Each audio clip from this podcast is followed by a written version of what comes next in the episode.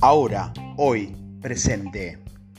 El presente es lo único que tengo. El presente es lo único que hay. Canta Julieta Venegas en una de sus canciones y se convirtió en un éxito. La canción se pone de moda, la gente la canta, la gente lo escucha.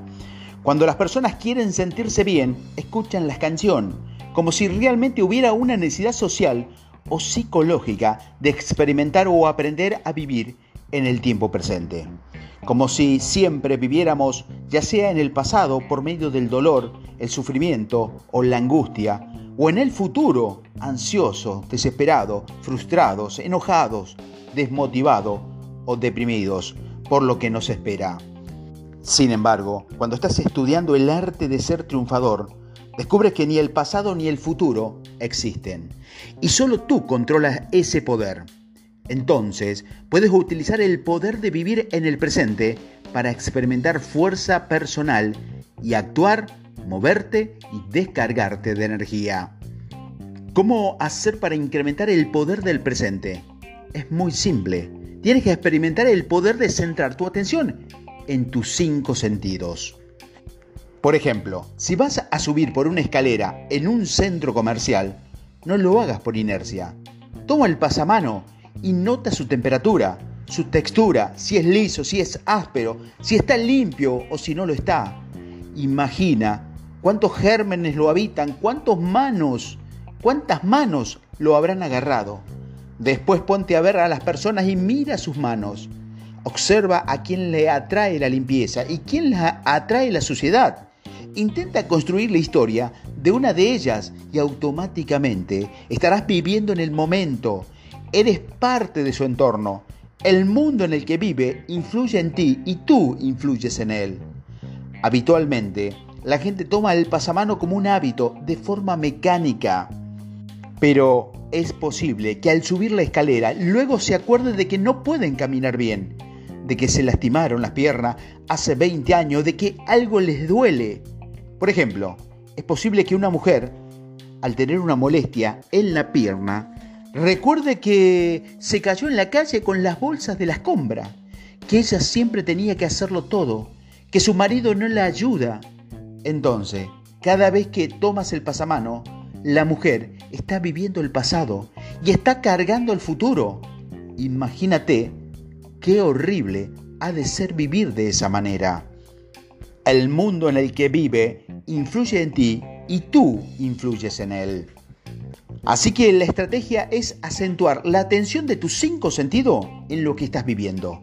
Sentir la textura, concentrarte en los colores e intentar percibir qué sensaciones provoca tal o cual olor en tu cuerpo. Identificar los sonidos, escuchar la música. Por eso, de alguna forma, la música tiene tanta influencia en la actualidad, porque es una manera inmediata de meternos en otro mundo en la realidad del cantante o del músico y después esa realidad tú te inspiras, te cargas, te llenas y puedes conocer un poco de ti, de tu historia y de tu vida.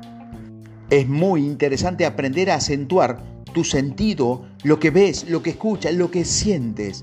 Si lo logras, aprenderás a vivir en el presente y a relacionarte con la gente que te rodea de una manera distinta y se te va a notar. La próxima vez que viajes en transporte público, fíjate cómo la gran mayoría de la gente lleva la mirada hacia abajo o hacia arriba. En la pantalla del celular o vas viendo hacia afuera por las ventanillas, como si no quisieran tener contacto con el mundo, con la realidad que nos rodea, como expresando, ni siquiera quiero que me toquen, no quiero sentir, no vaya a hacer que algo pase en mi interior que me dé cuenta de que siendo algo, así que voy a mirar por la ventana, esperar que llegar a donde quiero llegar. Y pareciera que solo van mirando hacia afuera, pero también van pensando, mira esa señora que va en el coche, y yo aquí, y va enojada, construyendo una historia personal. Pero ahí está el secreto, de despertar al triunfador que tienes dentro de ti cuando empiezas a vivir en el presente a relacionarte con el mundo sin dejarte llevar por tu pasado o por tu futuro, sino por estar experimentando ahora, empieza a sentir una extraña ganas de vivir. Si vives dentro del presente, cada salida en el autobús, en el metro, cada ida a trabajar, cada vivencia cotidiana se puede convertir en una experiencia extraordinaria. De lo contrario, es como ir al cine y saber el final de la película. Aunque la película sea buenísima, se vuelve aburrida porque ya sabe que al final el protagonista va a morir y ya no es lo mismo o la misma emoción.